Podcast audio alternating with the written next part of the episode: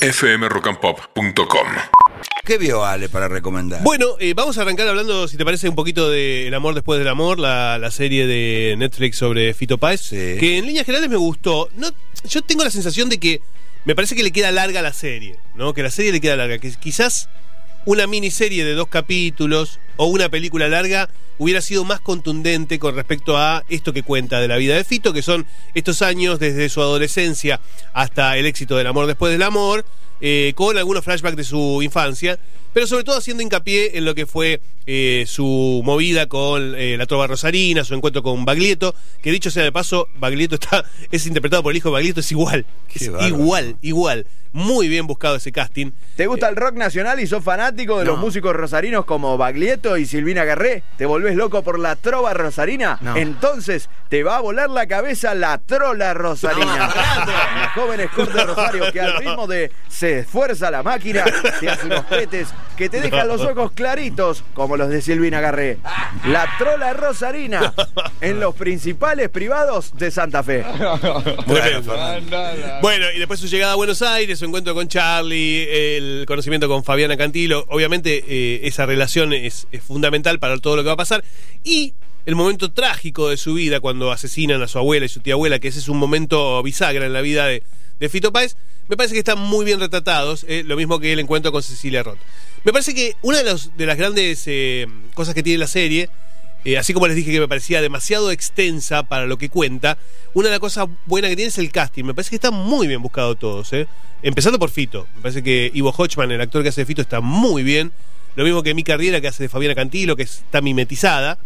Eh, y, y sorpresa para mí lo de Andy Chango haciendo de Charlie García, no me lo esperaba, no me lo esperaba. Me parece que, digamos, esa, esa parte más eh, fumona de los personajes está, está, está lograda. Lo que vos contaste en su momento de Bonavena, Sí. que eligieron un chico no tan popular Sí. para que no te distraiga todo el tiempo. Ah, mirá, ahí está Rodrigo de la Sí. Serna haciendo Bonavena.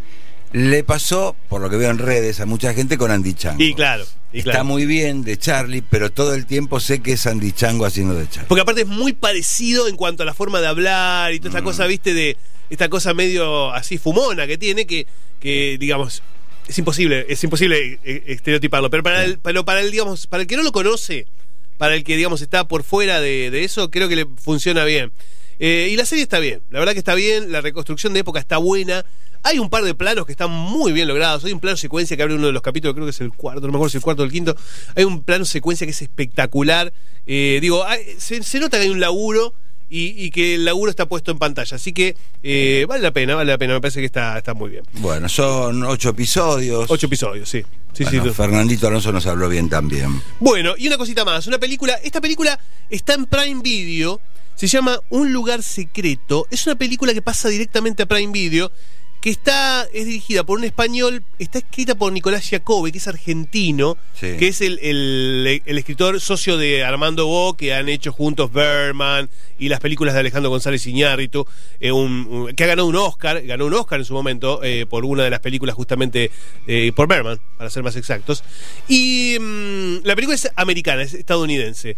Un chico, un adolescente, 13 años, eh, bastante retraído, no se sabe bien qué piensa, no se sabe bien qué pasa por su cabeza, vive con su, con su casa, en su familia, con su familia en su casa, que está en una zona medio boscosa, y un día agarra a su papá, a su mamá y a su hermana, los duerme ¿Mm? y los mete dentro de un pozo, ¿Mm? un pozo en- en- cerca de la casa. Y ahí está la familia queriendo salir, queriendo ver qué pasa, y el pibe empezando a, transitar una vida sin ellos, y no se sabe muy bien qué es lo que va a hacer el pibe. Es realmente tensionante la película, porque recibe a sus amigos, juega a la play, recibe incluso a gente que pregunta por los padres, y ellos intentando salir, intentando ver qué va, qué va a hacer, si en algún momento se le va a acabar la plata, la, la comida, y entonces lo va a ir a buscar. Es tensionante, es una película muy, muy eh, psicológica, muy psicológica, y muy en la onda esta de películas como tenemos que hablar de Kevin, eh, películas en donde el adolescente es el problema, pero es un problema casi, eh, de casi psicópata, ¿no? Eh, no sabes si lo que es- estamos viendo es un juego o es una mente enferma de un tipo que en el futuro se va a convertir en un asesino serial. ¿no? Siniestro. Se llama Se llama Un lugar secreto. Está en Prime, es una película, va direct, fue directamente ahí. En Estados Unidos se estrenó en el Festival de Sundance, le fue muy bien. Y es una, una película distinta, ¿eh? distinta pero interesante. Muy, muy climática, muy tensionante para aquellos que quieran ver algo distinto. fmrockandpop.com